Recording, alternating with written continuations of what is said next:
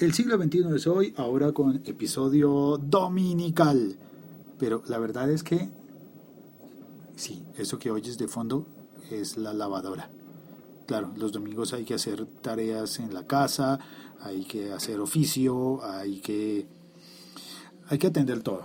La nevera se encendió. Mm, ¿Has notado que uno está muy tranquilo y de repente a veces la nevera o el refrigerador o heladera se apaga y tú no sabías que estaba sonando y de repente sientes como, ¡ay, la paz! Bueno, los domingos uno se da cuenta de eso con un poquito más de atención. Eh, como estoy en estos quehaceres domésticos, pues a partir de ahora los domingos tendremos episodio del siglo XXI es hoy, pero con el corresponsal. Y el corresponsal está en este momento en Sevilla. Demos de paso a Sevilla, España, con el episodio dominical del siglo XXI es hoy. Ay, espérate. Muy buenas, mi nombre es Francisco González y tengo el placer de acompañar a partir de ahora cada semana a Locutorco. Bueno, técnicamente Locutorco tuvo su origen en Francisco. no, es una broma. Unas semanas comentaré aquellos temas desde un punto de vista diferente, aquellos temas que haya tratado Félix.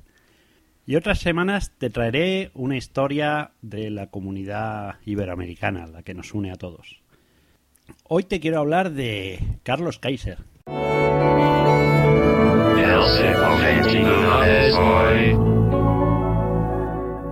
Carlos Kaiser era un jugador de fútbol brasileño y que después de muchos años se ha demostrado como uno de los mayores estafadores del mundo del fútbol.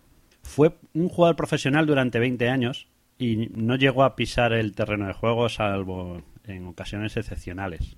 Su acercamiento al mundo del fútbol vino a través del mundo de la noche. Empezó a relacionarse en discotecas con futbolistas como Ricardo Rocha, Romario, Edmundo o Bebeto. Y empezó a convencerles eh, con sus grandes habilidades diplomáticas, de que era un gran jugador de fútbol.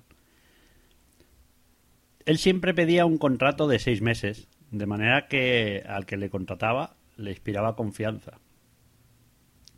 El primer contrato en 1986 eh, se lo realizó el, equipo brasileño Botafogo. No llegó a, ni, a jugar ni un solo partido. Según cuenta él mismo, los primeros entrenamientos él siempre hablaba de que necesitaba recuperar la forma y se tiraba una o dos semanas haciendo ejercicio físico. Carlos Enrique Raposo era llamado Carlos Kaiser por su parecido al gran jugador Beckenbauer. Entonces, la parte física no tenía ningún problema. Eh, la gestionaba perfectamente, pero el problema es que no sabía chutar, no sabía jugar al balón. Entonces, cuando saltaba al, campo de fútbol, a la cancha, pues eh, la pelota e-, era su enemigo, ¿no? Entonces lo que hacía es que en los entrenamientos pues intentaba que algún jugador le golpeara y al final terminaba en enfermería y se tiraba meses sin volver a jugar. Creaba historias llamando desde con un móvil, un celular, que en aquella época no era muy habitual, y se ponía a chapurrear en inglés para que pareciera que estaba negociando con, con otros futbolistas. Hay que entender que en aquella época, pues obviamente no había redes sociales, eh, la prensa no estaba tan pendiente de los jugadores, con lo cual, si le habían fichado, pues se suponía que era un buen jugador y nadie, nadie lo dudaba.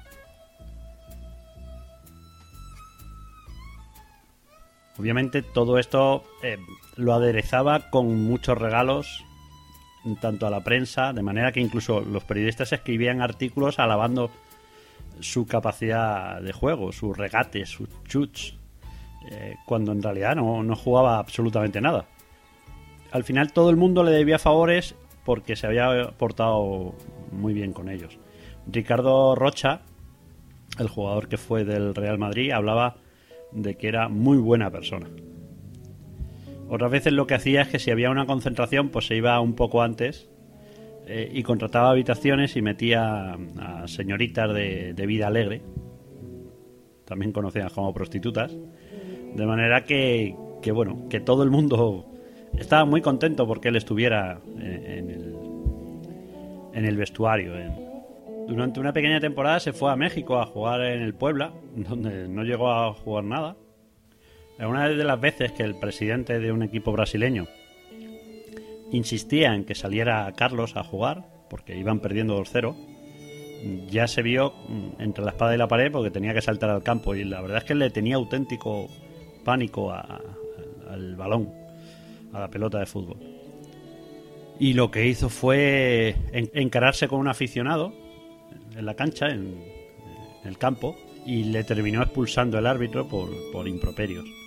Cuando el presidente del equipo bajó al, al vestuario, donde los jugadores se cambian de ropa y esto, eh, a recriminarle que cómo había hecho eso, el amigo Carlos Kaiser lo que hizo fue, llorando, decirle que solo había tenido un padre y que para él eh, eh, el presidente era como su padre y que no consentía que ningún aficionado hablara mal de él y mentara y mencionara a la madre de manera que el presidente pues se vio ahí emocionado e incluso le renovó el contrato seis meses más.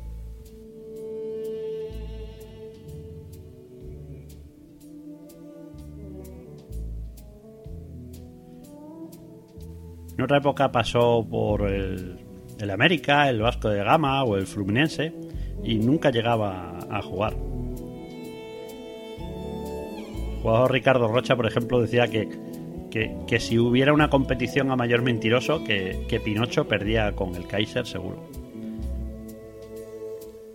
Incluso llegó a jugar en, en Alaggio, un, equipo secundario de Francia.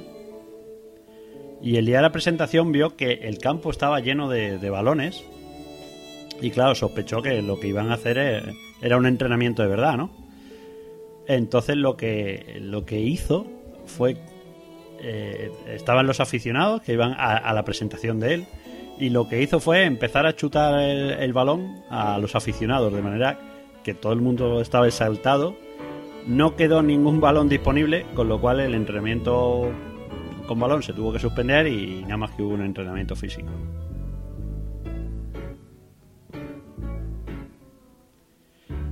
en los 20 años aproximadamente jugó unos 20 partidos supuestamente marcó un par de goles nada más.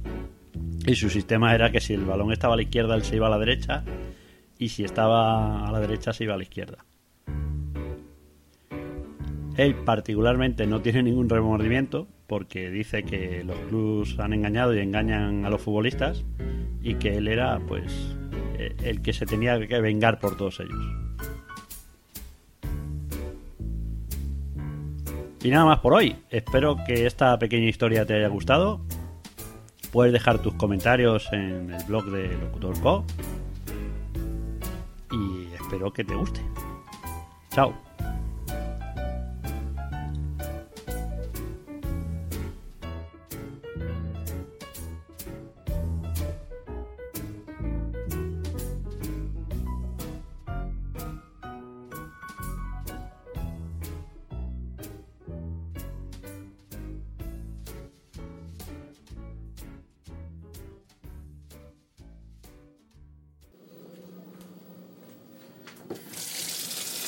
Porque yo aquí sigo haciendo el oficio.